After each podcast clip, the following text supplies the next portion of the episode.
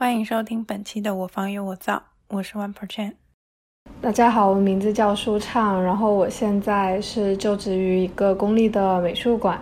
研究生是毕业于文艺的策展与收藏专业，所以，嗯，我觉得自己可能在艺术评论上没有特别大的造诣吧，可能更多的定位自己是一个半只脚踏在圈内的一个艺术观察者。Oh Rose。thou art sick. The invisible worm that flies in the night, in the howling storm, has found out thy bed of crimson joy, and his dark secret love does thy life destroy. 你当时收到我那个问题，说艺术评论到底还有没有存在的必要的时候，你当下的反应是什么？ 我觉得，嗯，艺术评论肯定是有存在必要的。它不仅是有就是阅读上的必要，还有就是我们自己去尝试着说和写的必要。因为其实我觉得它可以结合你之前提到的那个 positioning 的那个问题来说，因为艺术评论它能够提供更多角度的那个艺术观察，因为它可以从哲学、科学，嗯，还有更多跨学科的角度，它会为研究以及资源互换。提供一些必不可少的文献资料，所以我觉得这些点如果没有艺术评论的话，可能就会很难展开。就是我们可能在平时的一些艺术对艺术史常规的一些研究当中是很难想到这些点的，所以我觉得还挺有必要的。目前大家更能够接受到的艺术评论，是你所描述的那个样子的深刻或者说深入浅出的那种艺术评论。再回到刚刚的一个问题，就是为什么我说艺术评论它会必要？就是它还有一个很关键的点，它是除了开拓以外，它还能够提升，就是我们独立自主的一个思辨能力。我觉得这个能力在现在这个人人都能说、表达门槛很低的这个时代尤其重要。然后在我的那个 M A 课程的设置里面，就有要求我们定期观展、写短评，然后培养那种提出质疑，然后再到佐证的一套系统。就说白了，就是能够有理有据的自圆其说。嗯，然后同时我们需要尊重他人的观点，但是不要盲目跟风的这样子的一套价值观。嗯，你刚刚提到说，嗯，艺术评论它其实可能。深入浅出的这个文字，啊，会让我们去质疑，就是很少嘛，会让我们去质疑艺术评论的有效性。但是，我感觉确实有这样的现象，因为胆小鬼很多，然后大多数的艺术评论、展览文说明文章，还有学术研讨会，它都用词比较晦涩。就像我刚刚说的，嗯，艺术评论有一个很重要的另外一个功能，就是提升思辨力，但是。嗯，具有这种独立思辨力并且敢说出来的人，并不在多数。嗯，很多人都是会说什么都说了，又什么都没有说。嗯，因为他们不敢去提出观点，或者说，我感觉有一部分人是他对某些观点其实自己就是一知半解的，他在用很多呃名词的堆叠去武装自己。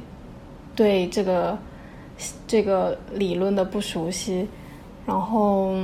我觉得真正有透彻观点的文本，就往往像你说的，表意会很清晰，平时也易读。就比如说约翰伯格，对，除了他的观看之道以外，我觉得还蛮推荐他的约定和看的，因为他是真的就是从自己的生活观察中找到切入点，就没有那些。嗯，名词的堆叠和兜兜绕绕就很舒服的把观点表达了。嗯，就比如说他会从介绍自己的素描本开始，然后把毕加索的素描也顺便讲一讲，然后他甚至会把就是弗朗西斯培根和迪斯尼放在一起比较。但是我觉得有一点很重要的是，文字和画面的理解一样，他对观众其实是有要求的，甚至门槛更高，所以我们不能。也不能一味的要求文本做出变化，我们需要也自己争取主动权，自主选择合适的内容去学习和讨论。嗯，那些不够清晰或者说模棱两可的文本，我们是可以去规避它的。嗯，我感觉很多偏学术一点的艺术评论，有一点自己框住自己了，就是他有一点太依赖于他所建立那套可能比较有体系的，或者说比较有根源可以去溯究的那一套理论知识，他把那个东西当成一个指南一样的去评论一幅艺术作品的时候，看起来就好像是我在用理论还有历史。建立一种权威，建立一种秩序。结论是这个秩序，甚至说这个权威对于这个艺术的判决。我就希望艺术评论里面的问号可以再多一点，并不希望艺术评论家永远那么坚定的在说一些论点。有的时候他可以有一些疑惑，或者表达出一些疑惑，也未尝不可。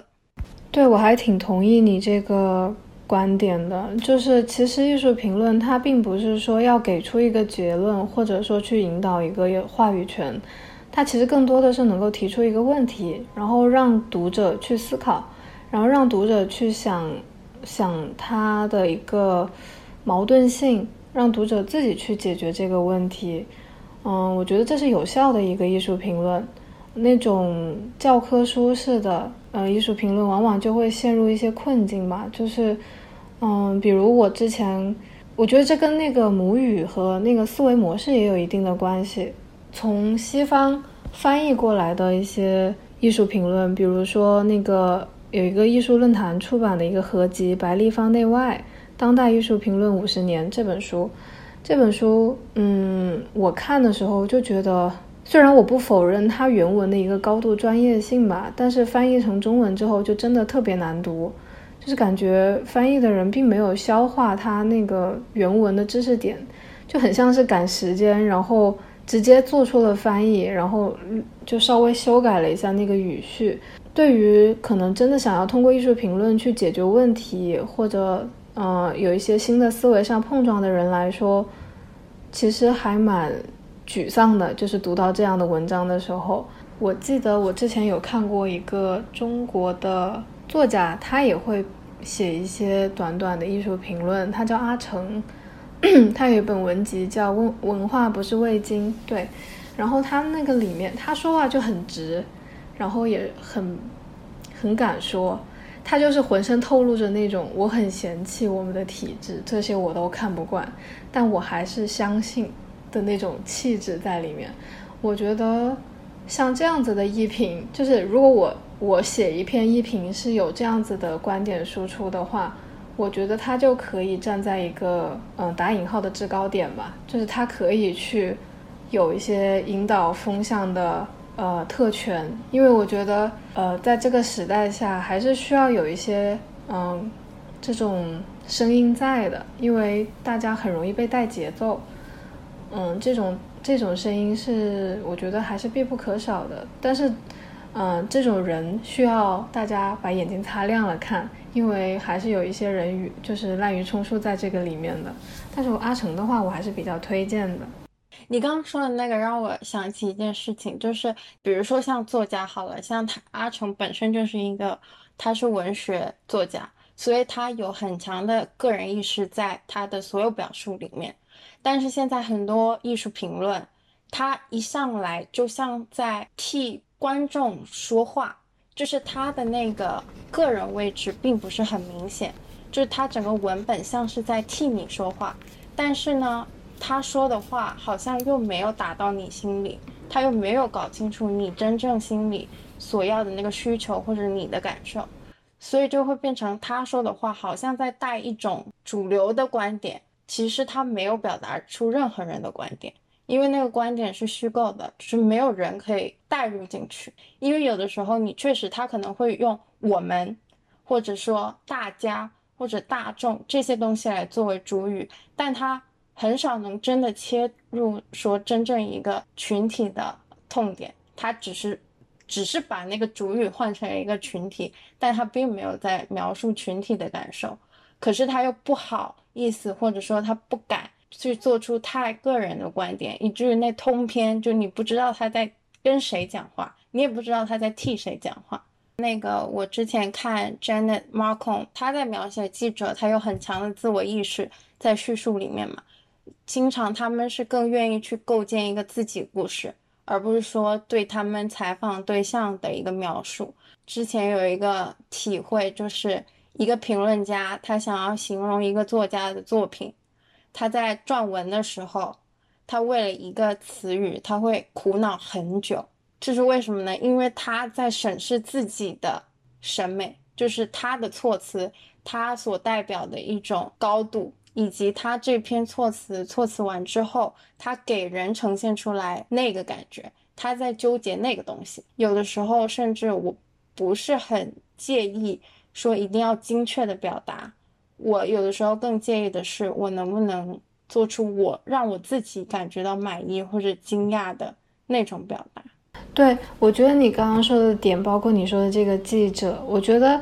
其实像刚。就是像约翰伯格你说的这个记者，然后还有就是阿成这些人，他们能够让我们觉得非常的能够消化和吸收的点在于，我觉得他们的语言和思想是足够真诚的，也很谨慎。就是我觉得那些你说的，嗯，存在的那种，好像是在为我们代言，说了一些冠冕堂皇话的一些文本，实际上是因为他的，呃，思想和语言都不够真诚。就他们自己的观点就不够强硬，就自己都不够相信自己，所以他们的语言是匮乏的。但是我们刚刚说的那几个人，包括你说这个作者，他可能就是自己本身就有一个很鲜明的观点了，然后他只是通过各就是生活啊，或者说其他的一些方方面面去佐证这个观点，所以他的语言就会很饱满，也会很生动。一个好的艺术评论家，或者当你想要写出一篇好的艺术评论的时候，你要比艺术家更有艺术家的自觉才行。就至少你得有那个野心，不然你逼不出一篇精彩的叙述。对，而且他的知识面一定是比艺术家要广很多的，因为他需要从各个角度去分析艺术家。因为，嗯，我们暂且不讨论有可能会存在的那种过度解读的现象，但是因为。因为艺术评论它本来它的存在就是一种，我认为啊，就是一种过度解读。因为艺术作品它本身到底传达了什么东西，只有艺术家他自己知道，甚至有时候艺术家自己都不知道的。所以，嗯，对，所以这种文本的解读本身就是一种打引号的臆想，只是说这个臆想它能不能往一个比较正向的，啊，值得讨论的方向去发展，这一点还挺重要的，而不是说只是。说一些空话、瞎话，就是说一些抢吸吸引眼球的，一股脑的提出一些好像以前从未提出过的名词，这种是没有意义的。就英文写作的时候，我记得我印象也很深，有一件事就是，当时的那个老师就会跟我们叮嘱说，你真的没有必要，因为英文当中每有一个同一个意思可以有很多类似的词去形容嘛。然后就可能会有的词是所谓的高高级语汇，你真的没有必要去用那些高级词汇，你就直抒胸臆就好了，你就用那种简单的词，你让你的语句通顺就很不错了，就没有必要去用高级词汇，那就会其实看的人会一头雾水的，他不知道你到底是想要表达什么意思。嗯，阿多诺不是很有名，那个奥斯维辛之后写诗是野蛮的嘛？就其实他就很像一个可能刚出世、很有争议性的。一个现代作品，艺术作品，但是就是靠无数其他作家的有效反驳和有效解读，所以就把这句话的维度拓宽了，它就变成像一个命题，它就不会是一个 statement，或者说一个口号，或者说一种牢不可破的态度。那从这个意义上来讲，艺术评论家就很像泥鳅一样，他可以把那个土松开，让。大家有讨论的空间，这时候就很需要艺术评论家去帮你拓宽这些维度，或者拓宽这些可能性，让你看到一个有趣的解读方式。我觉得就已经很棒了。对对对，是是这个样子。而且，嗯，我还想补充一下，就是你刚刚说，嗯，现在有很多作品它比较抽象，然后，呃，当代艺术当中很多。就是作品，它就是观念横飞的那种，你都，它观念就是千奇百怪，所以这种情况下，其实就像我刚刚说过，其实文字和画面就作品一样，它其实是有门槛的，这是不得不承认的一点。所以其实观众自己本身是也需要去，除了艺术评论的摄取之外，艺术史和艺术的一些常规性的知识是必须需要摄入的。它不能够仅仅只是所求于艺术评论，因为这样子的话，它可能会很容易就丧失了一些自我判断，就是因为没有一些基础知识在那里帮他们夯实，就是没有把他们给做，就是把他们的肩膀压住，然后再看到一些主观主观性很强的议论文章的时候，就很容易被带飞，就是说。呃，从一方面来讲，你能够得到更多的视角；另外一方面，就是你也能够更理解这些艺评了。因为有的艺评，它的作者本身也是知识面很广的。对，如果你自己就观众本身他涉猎不够广泛的话，可能在读某些艺评的时候，本身它就影响了他的理解力。对，差不多就是这个意思。人现在对于审美的需求，我。个人观察是，还是盖过艺术本身携带的东西的。比如说之前那个很著名的香蕉和胶带，然后包括再往前推，就是大家谁都了解那个杜尚的小便池，就是大众的审美需求感觉是很旺盛的，所以说导致于他们出现，即刻就是不不不及格的。因为大家都会觉得谁没有见过香蕉，谁没有见过胶带，谁没有见过小便池？你这组合简直都是下流。为什么下流？因为它都不提供任何公认的美学价值。但是我记得我那时候，我的高中老师就跟我说，就是在介绍当代艺术的时候，就说大概原话我不记得，但大概就是说，你不能否认，即便这些作品是拿生活中最普通的物品来组合，但是这些组合。它最终成为了一种新的常识。这个作品本身，它算不算伟大的艺术？可能不算。但是创造常识这件事情是很了不起的。但是我觉得危险也恰恰在这里，因为它是作为一种现象走进公众视野的，然后公众变成也只只接受现象化的艺术。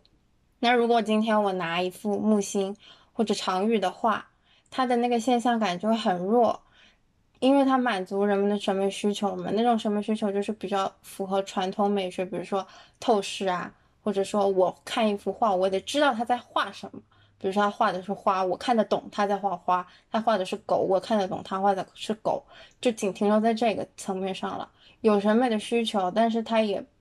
不意味着大家好像有审美能力，就是那些不被质疑的作品。未必真的是能被欣赏得了的。游离在别处的那些作品呢？比如说，他没有想要成为一个现象的那种野心，但是他也没有特别运用说对大众比较友好的那些视觉美学的元素。大家对他们的欣赏就好像很滞后。你像你说的现象级的艺术，它其实是在挑战观众的经验的，就是在考验艺术家他是否敢通过。他的作品去说真话，去勇于揭露，或者说提出一些新的观点，这个过程呢，就会出现一些边界上的模模糊，就是这些作品甚至不能用美来形容吧，它就是甚至有的作品它甚至是扎眼的，就比如说，嗯，就我们以前九十年代的时候有一些行为艺术啊，曲肋骨啊之类的，但是你就不能说。把这些东西与作品的好坏划等号，聊一下 UCCA 那个当代绘画的，里面有几个点是我觉得特别有意思的。刘晓东和陈丹青在聊到就是社呃艺术家和社会的关系的时候，刘晓东就说任何一个优秀的画家都是抱着极右的心态去创作的，然后陈丹青就说政治正确有的时候是正确的傲慢。艺术家不想再被提醒自己和社会的关系，创作就是一个个人主义的事情，外界会去主动连接社会和作品，但是现在没有什么政治恶果，倒是一种进步。哎，后半句我保留意见啊。然后那个我之前看朱迪 Chicago，他在讲他的作品的时候，他就说。艺术只有以人们能够理解的方式处理人们关心的问题时才重要。Paddy Smith 说，他不想当反映时代的艺术家，他想要当推进时代的艺术家。就其实，大家每个艺术家对于自己、对于时代、对于群众、个人都有他自己的理解，但是感觉好像外界会一直不断的去无视这一点，然后不管他做什么样的作品，永远都是跟社会要挂钩。你一旦做了什么作品，一定要说啊，你觉得你对现代的，对你的作品。反映了现代的什么事情呢？你的时代是什么样的时代？你会为你的时代做一些什么呢？呃，有点过分，就是有点，嗯，有有点过度了。确实是，呃，尤其是我现在就是，嗯，工作下来的话，有很多展览的文本里面都会说。呃，某某某艺术家的某某某作品体验了什么什么样的时代精神？确实是有一点过度。可能我觉得这个东西它不能单单只从艺术这一个角度去想嘛，它其实是跟整个社会的大环境有关系。我就是提一嘴啊，就是我那天才发现，两个得了普利策评论奖的艺术评论家，都是他们被提名的那个文章都是跟。艺术和社会挂钩，就是很有很强的政治性或者社会性现象性，然后才让他们得了这个奖。所以我在想，可能就是这个大环境，很多被认可了的艺术评论，他们就是往这个方向去了。那么可能大家就渐渐的会觉得，哦，那我们也要动不动就时代，动不动就人群，动不动就群体，我们要唤起一种共同的共鸣，我们不能自说自话。是是是，确实存在这样的现象。然后你刚刚说到这个的时候，我刚脑海里就突然在想，嗯，有没有一种可能，就是整个整个世界的局面就是在往政治和社会上面去引，特别是在就是欧美语言体系下，它的这个框架下，我感觉就是我我自己很深的一个。体会就是，我出国了之后，我发现周围跟我同龄的，或者说就可能是差不多年纪的国外的同学，他们平时聊聊闲天的时候，都会聊到政治，就是就是自己的政治观点，就是就是会疯狂的输出输入的那种，就是大家就在就有时候还会就是小小辩论一下，但这种是我完全都不曾涉猎过的领域，就是很少像在。国内的话，其实很少会跟自己的同龄人去讲自己的政治主张、政治观点，就是聊聊闲天的时候，感觉他们对政治的这种追求和想法都是从小培养起来的，就是包括他们的那种选择权。They have chance to vote。他们对于他们国家的政治。参与度是很高的，对对，就是对的，就是参与度。所以我就觉得，这会不会就是因为这样子的原因，所以他们会有很多文体，就是艺术上的都会跟社会、社会啊、政治啊相挂钩，是因为这些东西就是他们生活当中非常首要的几个论点。所以如果从这几个论点去入手的话，他们写艺评就会更加的能够唤起很多共鸣。像我之前看那个台湾的文学评论者潘一凡，嗯，就说文学评论家对一个小说家虚构的世界，很真诚的做评论，实则是一个双重虚构，是一个非常兴奋但是很奇怪的事情。嗯，有的时候当评论家过分的结合外部世界去观看作品，很有可能会浪费创作者本身构建的精彩，或者内核，或者。艺术家花了很多心思去构建一个可以让你逃脱出现实世界的渠道，然后你把那个渠道给封上了。其实你刚刚说的那个感觉也可以引用到艺术评论当中。艺术评论对艺术作品的解读其实也是一个双重虚构，因为艺术作品本身也是艺术家对现实生活的一个虚构啊。去过分探讨这个当代性，我也觉得是一件很刻舟求剑的事情。嗯，就。不能本末倒置的去看吧，像我刚刚提到那个 UCCA 那场论坛，就感觉发那个 发问的人也是很可怜，嗯，被一直攻击，但是他的稿确实太大了，对，是了。你把一个时代，你一直在试图想要去讨论出一个时代精神，或者说时代的某一种定下来的东西，可是。把现象凝固成一个模式，然后把时代精神把它转化成一个时代秩序来讨论，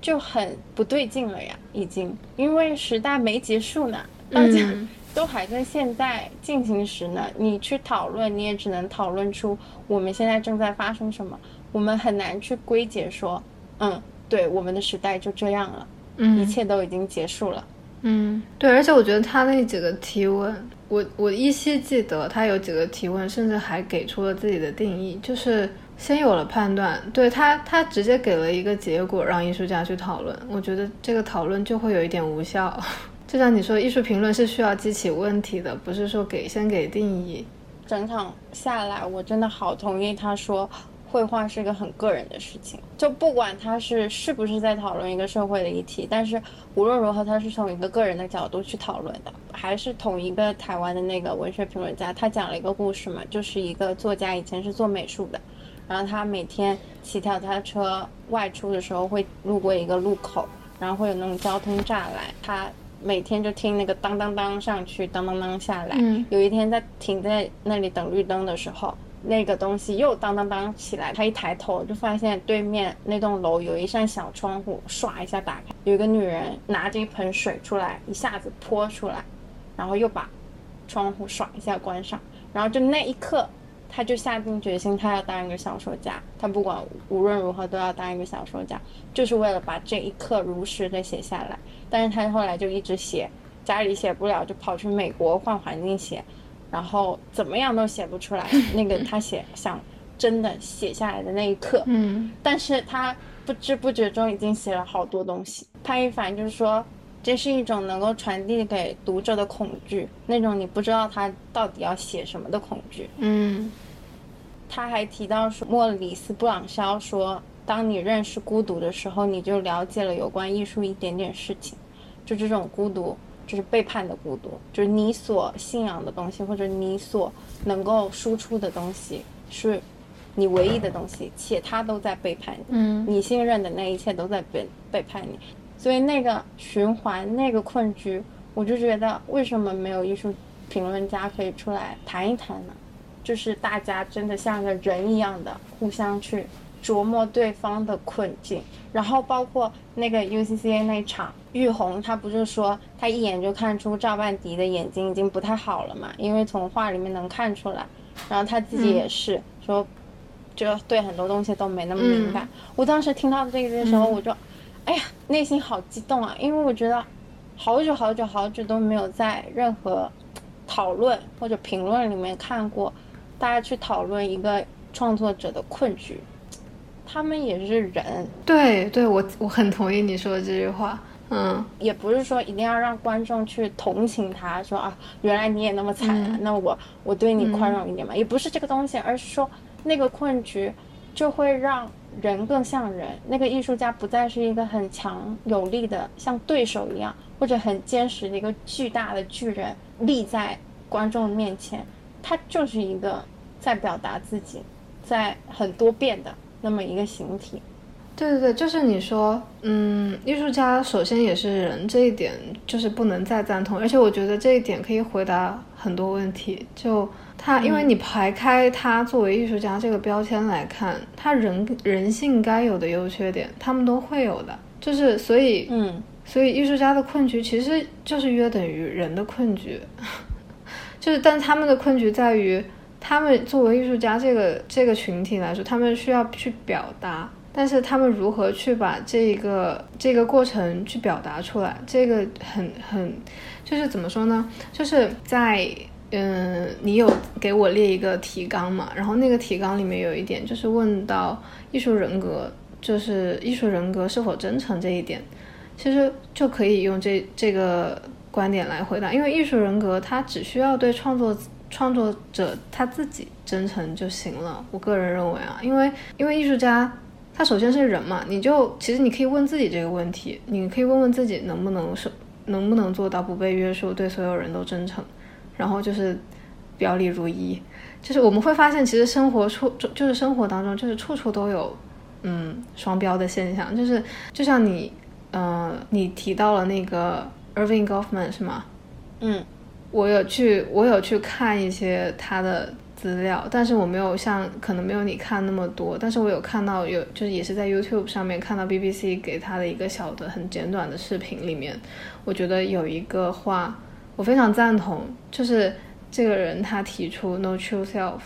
就是人是没有真我的这一点，我其实有点赞同哎，因为我觉得人在遇到不同的群体和环境时，他就是会戴上不同的面具。就是我如果设身处地的自己去想的话，我也是这个样子啊。就是我面对不同的人，包括小时候，就是小时候家长总是会调侃说，哎，你这个两面派，你在老师面前一个样子，在家里一个样子，就是这样的。然后就是，嗯，我对外人对外界是否真诚这一点，只有我自己知道。那艺术家也是这样，然后所以说艺术家的人格，他艺术艺术家在作品里面提出体现出来的艺术人格，是只需要对艺术家他本身真诚就足够了。因为也就像你刚刚说，你非常同意陈丹青有一个观点是，创作是非常个人的，是一样的道理，就是是一样的。对艺术家他们他们的困局就是他们被约束的条件太多了，他们其实很难做到真诚，就是。市场啊，预算啊，就是这种生存压力啊，这些，还有我们，还有我们可能会讨，就是之后会讨论到那个道德规范这些点，其实都在约束他们去做到真诚，所以他们这这一整个在作品当中体现真诚，这这本身就是一个困局，而且非常难的难打破。对，Goldman 就是我们的自我。和自我呈现是两回事，就像你刚刚说，你对不同的人都会有不同的样子。其实，嗯，那个呈现就是你可能突然很活泼，然后突然很安静，那个只是你自我呈现。可是当你自己意识得到，我活泼的时候是开心的，或者不开心的，那个意识就是你的自我。所以你不能说我在开心的时候我不真诚，其实我也足够真诚了呀，我是真实存在的呀。可能就是有好多个真我，大家很希望你有一致性。嗯，就比如说你做好事，请你永永远远的做好事下去；而你做了一件坏事，就请你永永远远的做坏事，成为一个彻头彻尾的坏人。我觉得这是大家一直会有的那种惯性。我觉得这个就是我，其实我觉得这个跟网暴没有什么差别，因为就是。不是我自己身上发生的，我就有这个制高点去指责，就是去评论别人。嗯，这就是我为什么说，就是去提高思辨能力这么的重要的点，就在于，嗯嗯，现在就是门槛太低了，大家就是会随意的就可以去说这个好，说这个不好。那他这个，你要求别人人格一致，那你自己能做到吗？但是很多人在这个。就是指责，就是去评论外界的过程当中，往往就忽视掉了自省。我也是这这个，我也是人啊，那我能不能做到？就，嗯，而且，呃，我补充一下，刚刚说那个困局，就艺术家困局那件事情，观众包括有些评论家都会有一些很残忍的时刻，就是他们都预设艺术家本身是无比接近自己的艺术的，或者说无比知道自己到底在。做什么的，然后评论家呢？因为有话语权嘛，而且又有理论知识，所以他的那个推波助澜，可能会帮助大众会认为说，我只要接触这个艺术家的作品次数频率够多，我就能一步一步的了解这个艺术家，我就能解开他的 面纱之后那个神秘的样貌，但是。这完全就是把艺术家的创作当做很坚实的，像躯体一样的东西来理解。但很多情况下，作品就是艺术家永远不曾拥有的那一部分，或者说他渴望拥有的那一部分，像反刍或者幻肢一样的东西。所以，如果你一直把它当做一个很确定的东西，你说他表达的东西就是代表了他个人的某一个部分。对，我觉得用艺术评论。用艺术评论去定义艺术家的道德，它本身就是非常困难的。因为我觉得，定义、诠释和审判这些都不是艺评需要做的事情。因为，给就是给艺术家的道德和人格下判断，它等于是在要求给一个不断的变化的动态的事物下定义。就是艺术家他因为是人，所以他会变化，他在不同的时间段、不同的环境下。他自己对同一件东西的判断都会不同，所以，嗯、如果有人能写出定义他人道德的文本，我觉得那个文本本身它可能就是有失偏颇的，它只是它可能是片面的，它可能只是从某一个角度去讨论了那个艺术家某一个时间段的创作和他的人格，它不能够。对它不能够展现一个很完全的面貌给观众，会不会是因为现在艺术评论，就我们现在谈艺术评论，感觉都好像还停留在哦，是专门的，比如说学艺术评论史或者 journalist 记者学那些来写。但其实我们忽略了现在的艺术评论更多的是由博主或者说一些所谓的大 V 他们在撰写这些更有普及性、更被人看得到、频率更高的。短小的、快速的艺术评论，而他们所评论很多时候为了可能话题点阅率或者讨论度，他们需要找一个最适合引起社会大众共鸣的，那可能就是道德，或者说所谓的瓜。对你刚刚说到的点了，就是你刚刚说到的那个瓜，对，就是大家就是都是抱着吃瓜的现在在看所有的事情，所有的圈。就是包括艺术圈，所以就会很容易出现一个现象，就是把分析艺术家放置在了艺术作品之前。我觉得这点不对，应该首先是艺术作品先行，最后再慢慢延伸到艺术家这个个体身上。问你个问题：假设假设今天有一个人犯错了，然后他必须要去创作一件令人折服的艺术品来做补偿，你觉得会是什么样的状况？我觉得是没有任何意义的，就是他不会得到任何的反馈，因为在某种程度上来说，呃，我现在所接受到的很多群体，他们对艺术的认知也只是是停留在可能欣赏啊，就比如说消遣啊，就是过来看看画啊什么的。但是如果说你把艺术上升到一种道德上的补偿，一种嗯赎罪的一个行为的话，嗯，我觉得有百分之大概率的人是不能够去理解这个行为的，就是除非我觉得有一种情况是，如果他把他做这个艺术作品的这个过程呈现给观众，可能会更被理解；而如果他是直接把这个作品呈现出来，去说这个作品就是自己的一个补偿，那大家是不会理解的。我感觉。我觉得他是把整个这个过程，就是以不管是以视频或者是以行为的方式展示展露在大众面前，反而是可能更容易被接受的。但是我觉得这个整个这个假设在可能现在的语境下就是没有意义的，因为他不会得到任何正向的反馈。嗯，之前在想这件事情的时候，我就想说，假设如果真的有从今天开始，不可能是个法律颁布吧。就是如果一个人犯了一个罪，他一定要去做一件旷世的杰作，而且是杰作哦，他才可以被认可。我在想，这个杰作可能就撇开你刚刚说的那种比较现实的情况，我觉得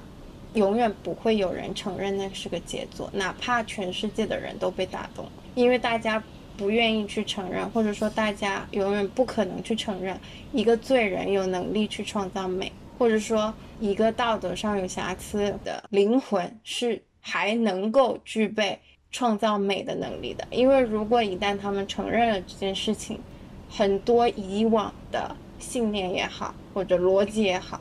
都会崩塌掉。所以，哪怕是为了让自己的思维不崩溃，他们也不会承认有任何一个这样的罪人做出来的作品是好的。嗯。你说到这一点，我突然觉得我等一下可能有必要去查一查有没有，就是比如说，就你刚刚说的一些犯罪，就是罪犯，或者说以前可能真的是被在法律上做过，就是有过过错的人，他后来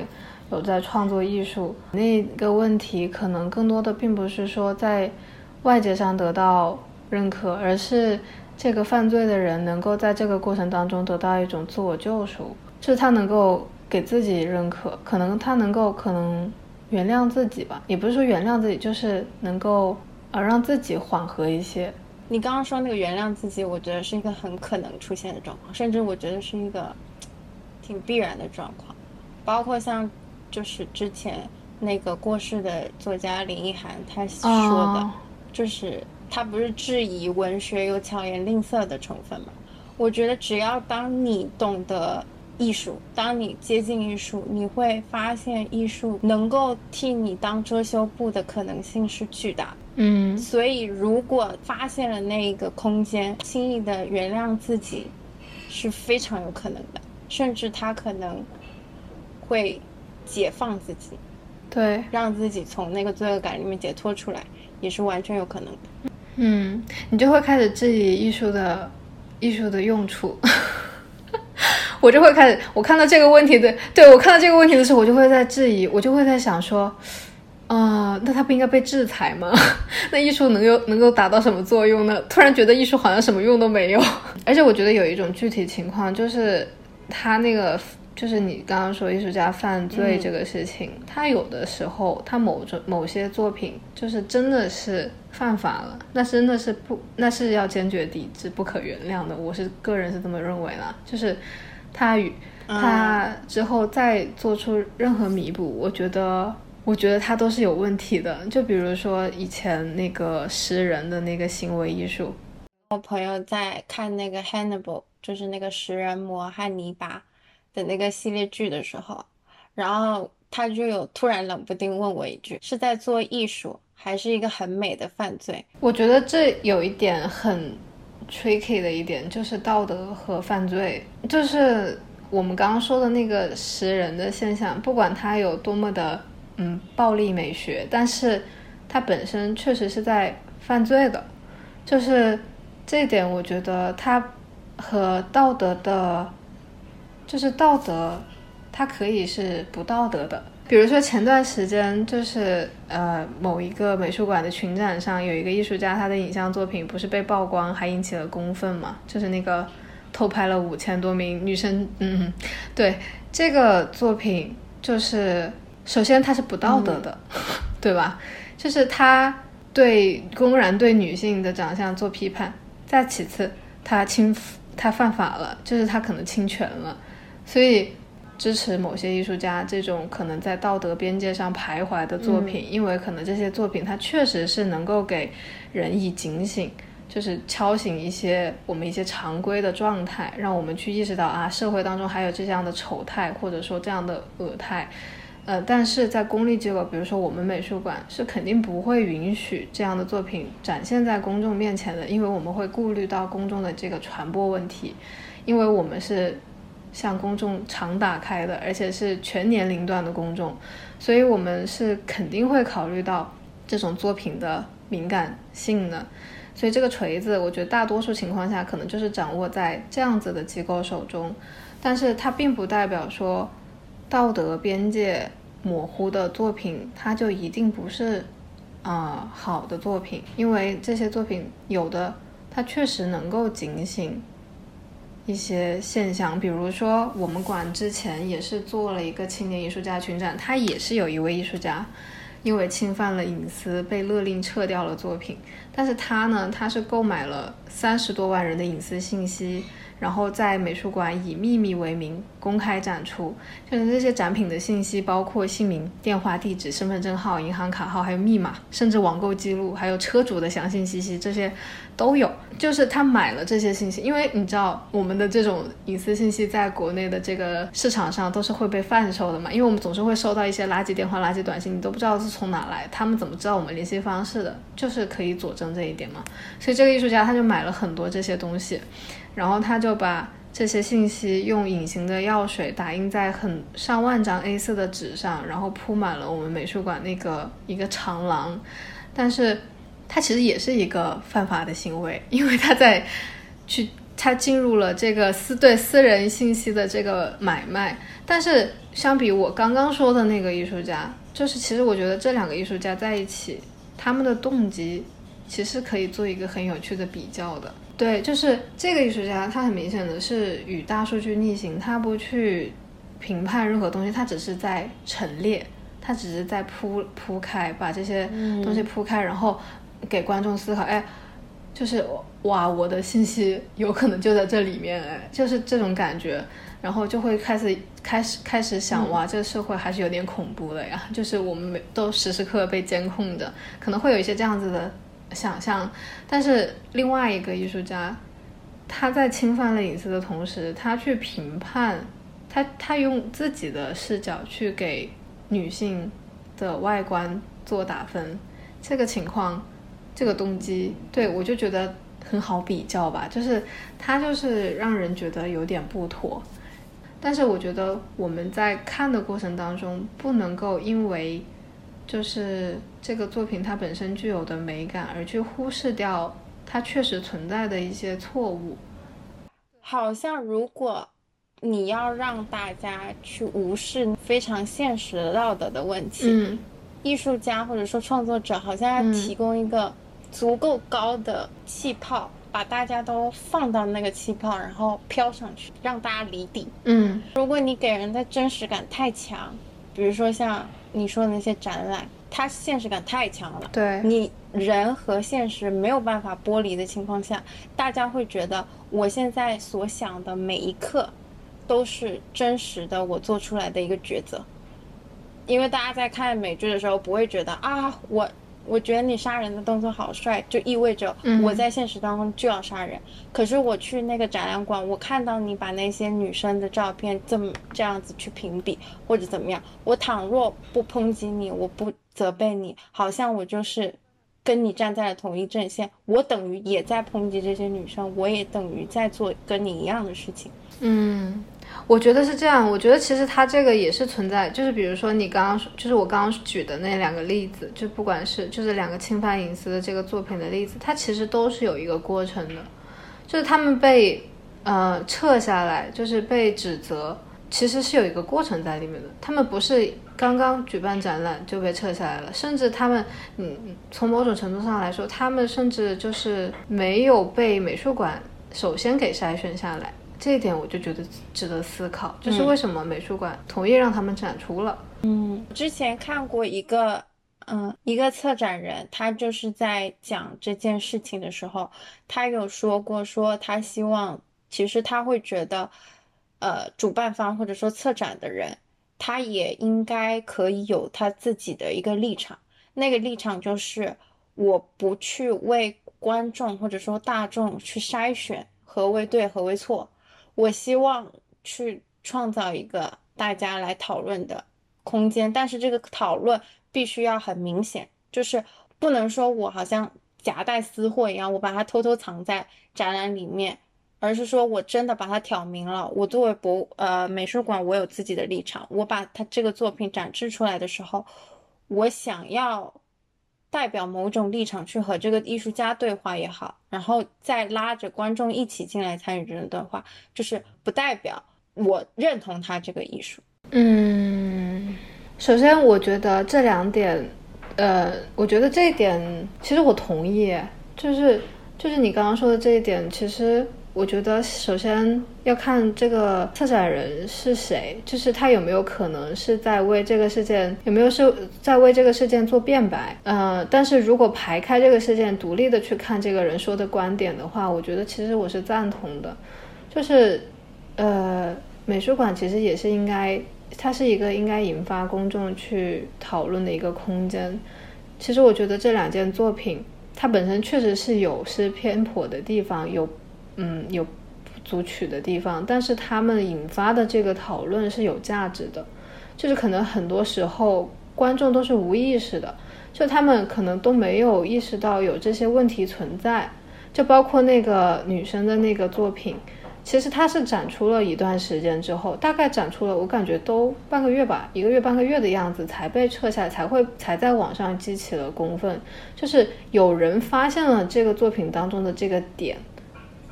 我觉得大多数情况下，观众甚至没有发现，就是他只是路过了这个作品，然后看到这个影像里面有些女生，然后有些分数，有些排号，就过去了。他们没有去深思说这个作品里面潜在的一些不合理。呃，虽然它的结果和它本身是不好的，但是它引发的这个讨论是好的。就是我们至少很多人就会就会重新开始思考，嗯，关于这件作品的动机的问题，包括之后可能在看展的过程当中再遇到类似的情况，可能会不会看作品看得更细致，从更更多的角度去思考一个作品传达出来的信息。我觉得这就是还蛮好的，包括你之前不是给我发那个那个用布包凯旋门的那个艺术家，他那个微信底下的评讨论嘛，确实是很多讨论都是让我们觉得有些可笑的，但是我觉得这样的讨论比没有讨论好。就是如果是一滩死水，就是如果大家都看看到一个东西都是一滩死水，哦，我看过就看过了，我走了就走了，没有思考，或者说只是打卡。是完全没有意义的，那还不如你去抨击这个作品来的来的好，就是反正我是这样的观点。比如说，因为我会觉得美术馆有时候主动选择站在一个很被动的立场上，比如说他会撤下来，大概率可能会有考量说自己美术馆的一些名声的问题，或者说。立场的问题，但是为什么只能选择把它撤下来？或者说这个讨论足够充分了吗？能够有更及时一点讨论吗？就这些会不会是比哦，比如说有人举报，或者说你觉得观感不佳，或者说有一些嗯比较模棱两可的东西，那干脆就撤掉。比起这种一刀切的方法，会不会有别的更好的方法？我觉得他们这两件作品可能不在这个讨论范畴内，因为这两件作品它被撤下来的一个最重要的点是他们都犯法了，他必须得撤下来，所以因为他触犯了法律。但是如果是那种道德标边界模糊的作品的话，那它确实是有你说的这个问题在，就是美术馆它确实是会有一些被动的，就是它撤下来，然后那个展位就是清空，是吗？就不会留任何，比如说明，比如说曾经这里有一个什么样的展品，但是我依然能知道这幅展品到底做了什么事情。可以知道啊，哦，是吗？他们会留下来是吗？网上都能够，哦不不不，美术馆美术馆应该就请，因为那个展览，因为那个展览是一个群展，然后当时他那个影像撤下来之后，我说的是那个那个女生的那个啊，那个女生的那个影像撤展之后。就整个群展就停了，就其他艺术家的作品也不能展出了，就是他那个展览就整个暂停掉了。然后，然后那个美术馆还出了一个正式道歉的声明，就是为自己作品就是在作品的选择上没有没有非常的细致，大概是这个意思啊，做出一个道歉声明。对，所以在你这个点上，首先这两件作品犯法了，我们先不做讨论。然后，如果是道德边界比较模糊的作品的话，我觉得美术馆确实是有一些被动的，就是观众的，像我们，尤其是我们这种公立美术馆，它有时候会处理大量的观众投诉，我们真的就是会迁就观众，就是呃，会非常害怕观众投诉，嗯，然后我们就会在各个方面去。就是尽力的做到能够满足观众的需求，所以其实还是挺被动的。就是这个观众的意见是怎么决定下来的？因为我感觉肯定也是有像我这样的观众，就会觉得这个讨论还是必须要继续的吧。就是你可能比如说他涉嫌涉法了，你把它撤下来，或者他涉嫌有道德模糊的，你把他这个有问题的那个部分，可能视觉部分撤掉了。但是，难道这幅作品曾经存在过这件事情不值得我们去讨论吗？那那个展位可以有别的形式去留下来吗？包括说你刚刚说的会去迁就观众吗？那这个观众是大多数的观众吗？还是一个大的声音？嗯，是大的声音。而且，其实我说的这种迁就，其实可能很多程度上并不是说指的艺术作品本身。嗯嗯，可能是观众的观感吧，就是他们会会提出可能看某一件作品的时候不能离得更近，觉得不舒服，或者大概是这样子的。对对对，大概是这样子的一些意见。然后像你刚刚说的那个展览撤下来以后持续讨论这个问题，我觉得现在持续讨论是有的，就是但是这些都是自发的行为，并不是说由美术馆来带头，就是说用美术馆去引导的引导这些讨论。美术馆在这个情况下，就是涉及的美术馆，在这种情形下，大部分都会选择沉默，就是他可能会首先发声，发完声之后，可能作为官方的一个机构，他他就不会再去引发这个讨论了。然后所有有关的讨论和资料都是得靠我们可能想要继续讨论的人自发在网上或者说其他的渠道去找到相关的信息去辩论啊之类。就是在做展览的人当中也是有困局的。一方面要就是道德良好的作品，它是处在安全区的，它掀不起多少涟漪，就是引发不了什么讨论。就像你之前说那个小便池和香蕉。所以他们那个其实是属于安全区外的作品嘛，它就是不像我们常规展览当中的那些画，它其实是非常容易被接受的。但是另外一方面呢，挑战了道德的作品，它第一时间就会被我们给 pass 掉，就是因为会涉及一些敏感的东西，我们首先就可能不会让它给展出在公众视野内内，所以这也就会涉及到不同国家它。的艺术审查制度啊，这个这个这就都可以另起另起讨论了，这个也很复杂，所以我就觉得说，艺术家的困局，同时也真的就是做展览的人的困局。我们这种可能想要让艺术更有活力，就是更有碰撞的这种想法，受到很多因素的局限。嗯。大时代环境啊，然后政治因素啊，敏感词汇啊，嗯，巴拉这些，而且甚至每一个不同的时年代，就是可能我们今年允许展出某些东西，可能过几年就又不允许展出这些东西了。就是他们好像说，呃，名侦探柯南还有啊好几部，反正就是涉嫌什么暴力或者呃未，反正就是未成年不宜看的。动画片都被下架，然后我当时就觉得，对，反正我现在就是很多敏感词汇，你甚至都不会，你就百思不得其解，为什么这个词会变成敏感词汇，就是。而且有时候我们做展览、出版画册，出版画册的时候可能会提及一些艺术家的生平嘛。然后有一些老一辈的艺术家，他们可能就是在一个比较特殊的年代，嗯，可能会进行一些革命上的事情，对。然后这种东西都得删掉，就不能提。但是，但是关键问题是他一些比较代表性的作品，又确实是在那个年代展出的。那你如果不提这个事情的话，你就不能理解，就是也不是说不能理解吧，你就是这个前因后果的关系就就断结了，对对对，就断层了。所以，所以其实还是有就是局限性挺多的，但是我觉得还好吧，就是靠现在的青年艺术家找出路。我现在是感觉青年艺术家，嗯，如果做危险的，就像你刚刚说。出安全区的作品就会非常不为人知。然后，如果你想要让他们能够有更大一点的舞台，你就势必要去做一些安全的东西。但是现在这个安全区，你知道吧？就像《绝地求生》那个、那个、那个游戏里面那个圈子一样，那个那个安全哦，知道知道。对对对对对，差不多就这个感觉。所以就。越来越无聊，所以你就会发现很多青年艺术家作品越来越抽象。你有没有发现啊？就对他们的作品怎么解释这都行，你往任何你可以往情欲上引，你也可以往政治上引，就是怎么都可以说。就哎，嗯，我觉得这也是为什么后生难出的原因。你得给他那个权限去飘在外面，甚至冲出去外面，否则艺术存在的价值就会越来越少。这也是为什么我觉得很多人会直观的在，嗯呃接触一些艺术之后，可能就觉得啊艺术怎么就这样，因为它没有冲撞的东西了。那我畏畏缩缩，你看的时候你也不知所云。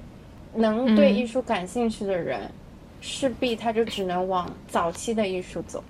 但是当他受了早期艺术那些冲撞的东西、破格的东西的。刺激之后，他满怀期待的又看向当代艺术或者以后的艺术的时候，他又发现没有东西再能满足他了。那那个时候他得多失落啊！是这样的，就是特别失落。嗯，看那个 Trilling 写的那本《Sincerity Authenticity》真与诚，真真与诚 这本书的时候，他就有说，现在的真实性是公认的审美观点，然后美是艺术可以追求的最高的品质，而这个美已经被替换成了道德，或者说一种人格，一种被崇尚的人格，应该说是理想人格。嗯所以，当一个艺术家可能他去展示一些很违背这些理想人格的东西的时候，大家会觉得他在煽动一些不好的东西，或者说他在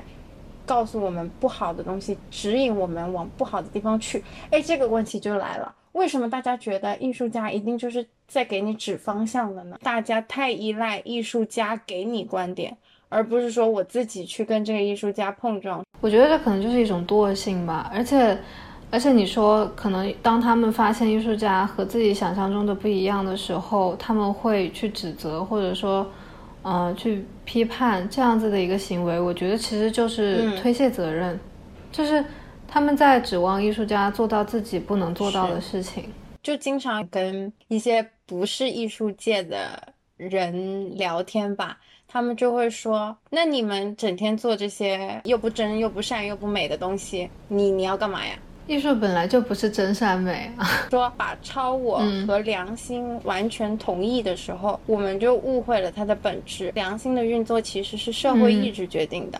但是超我是不受这种限制的，它的活动不是理性的，就是觉得艺术就是那种超我，它不是服务于你社会意志，或者说你一个所谓的时代精神吧。然后它造成的那种特殊的痛苦，是弗洛伊德所说的内疚。然后他用了一个比喻，我真的觉得很美。他说内疚是玫瑰树根部的布莱克蠕虫。然后他是引用了那个威廉布莱克写的一首诗，叫做《The Sick Rose》，就是他那个意象。嗯你知道它的存在，你去感受它的存在。每个人的那个布莱克蠕虫都是不一样的，它蠕动的频率以及那个动态都是不一样的。但你要去找，有的时候艺术家就是给你那么一个机会，让你去找那只蠕虫，让那只蠕虫在你的身体里面突然一下跟你产生反应。可能在某种程度上没有去正视这些事情的勇气。就是你刚刚说的那些蠕虫，其实就是看到它是需要勇气的。它在那个阴暗的角落里，就是我们有时候会选择性的去选择性的去看不见它。但就是包括艺术家，他们其实有时候就只是一个你就可以把它理解成一个说故事的人嘛。他们没有任何，他们没有义务去对你诚实，真的不是你的救世主，也不是你的精神对对对你，不要不要觉得他们的他们就能帮你解决任何问题。就是对于艺术家的抵制，是不是一种群体深陷的无力？我觉得这种无力其实是观众在推卸责任。我那时候想到的一种无力感是，我们缺乏一个更完整的渠道，或者说更完整的体系，去帮助大家理解或者靠近艺术。因为我那时候想到的例子是，除了抵制，比如说之前像很多所谓的劣迹艺人吧，嗯他们一旦出事了，他们的作品全部会被下架嘛。嗯那其实除了他们本身以外，还有很多人的心血都一起付之东流了。嗯而且他们的作品本身是没有问题的，还不像你刚刚说的那两个艺术家是本身作品是有争议性的，或者是含有犯法行为的。嗯所以我就在想，那为什么大家那么坚决的去抵制这个东西呢？难道大家不清楚那个作品本身是没有犯罪的吗？但我又想，好像大家现在对于艺术，就可能更多是表演者吧，就是你抵制他的作品，他才能没有收入。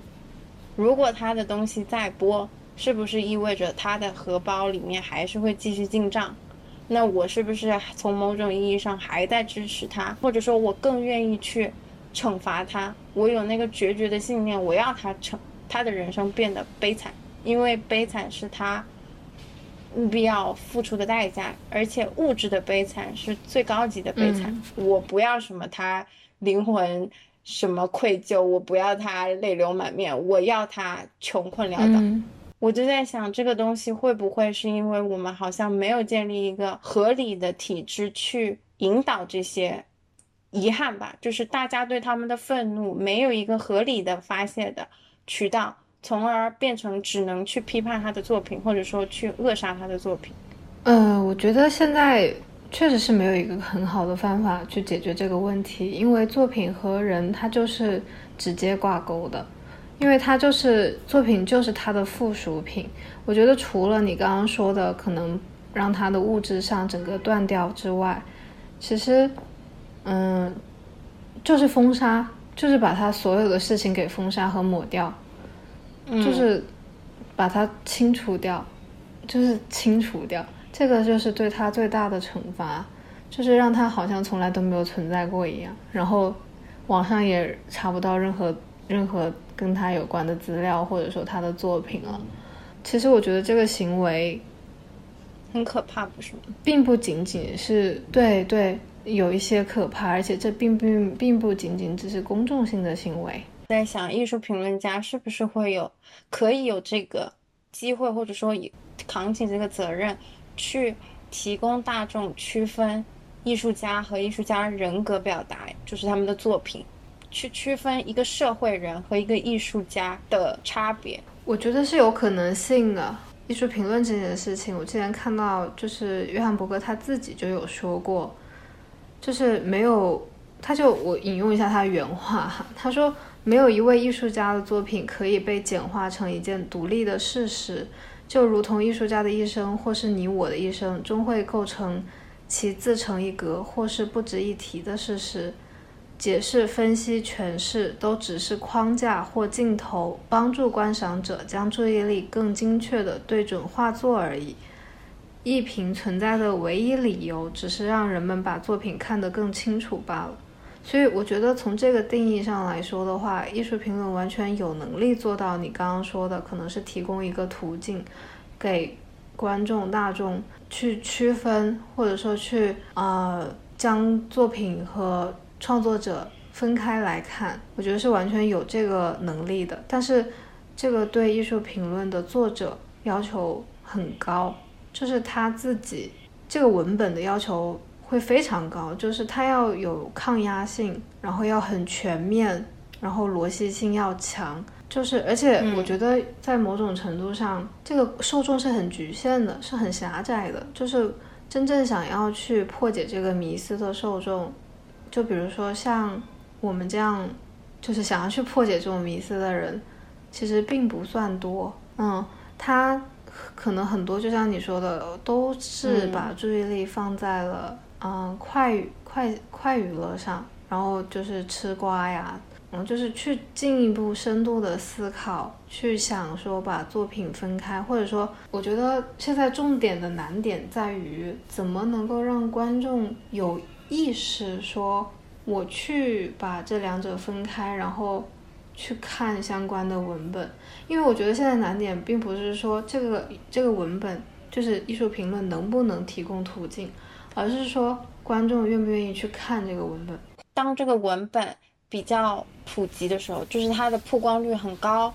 就是它不是直接就只能在一部分非常学术性的网站上能看到，它是很。多平台能看见的同时，它的文本对于普罗大众任何就是它可读性高，这样子大家也不会觉得啊你又在掉书袋。然后包括说你只是给他展现一种可能，就是我在讨论把艺术家和艺术作品分开这件事情，原来是可能的。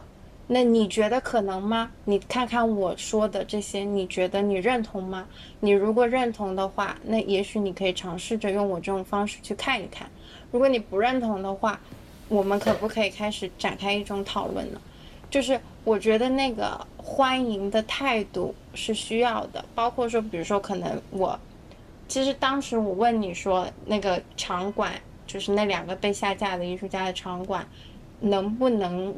就继续保留那个空间，然后引发大家观众的讨论，是因为我在想象一个画面是，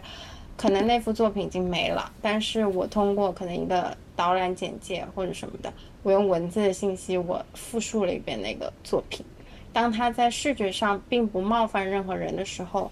他把所有的重点移到思想上，然后那个空间因为少了一幅作品嘛，所以可能也许可以成为一个讨论的地方。有些时候我们务必要主动一点，因为你等着大众说哦，我我带着我的需求来找你，那其实就是也是一种高傲吧，会觉得说大家真的把艺术当做一件很急需或者很必须的东西，但恰恰现在的事实就是大家并没有把艺术当做一个很必须的事情，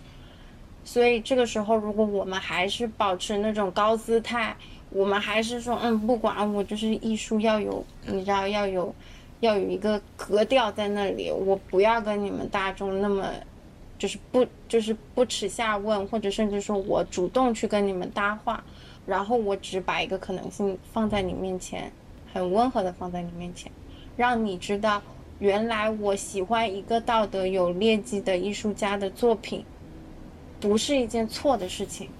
我可以这么做。我觉得大家其实只要看到那个可以，你不会被刁难；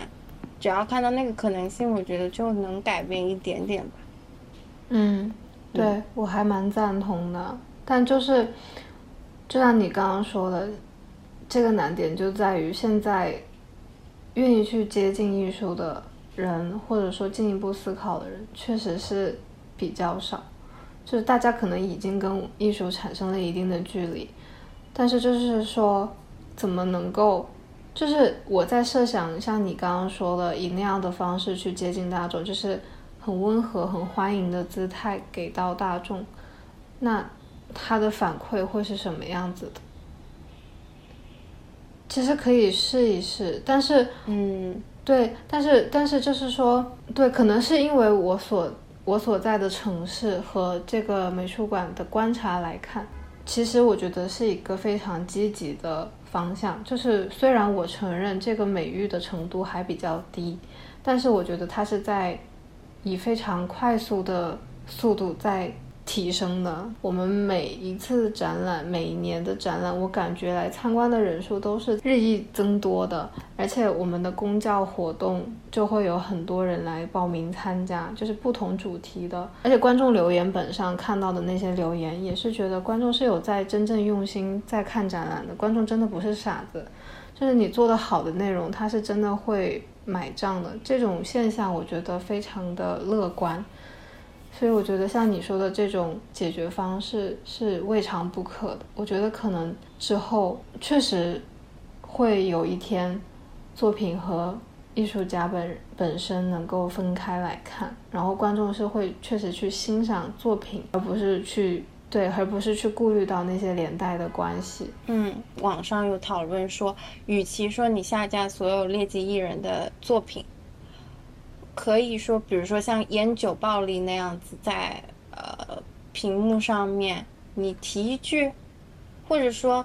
你干脆把，你既然你要把艺术家和作品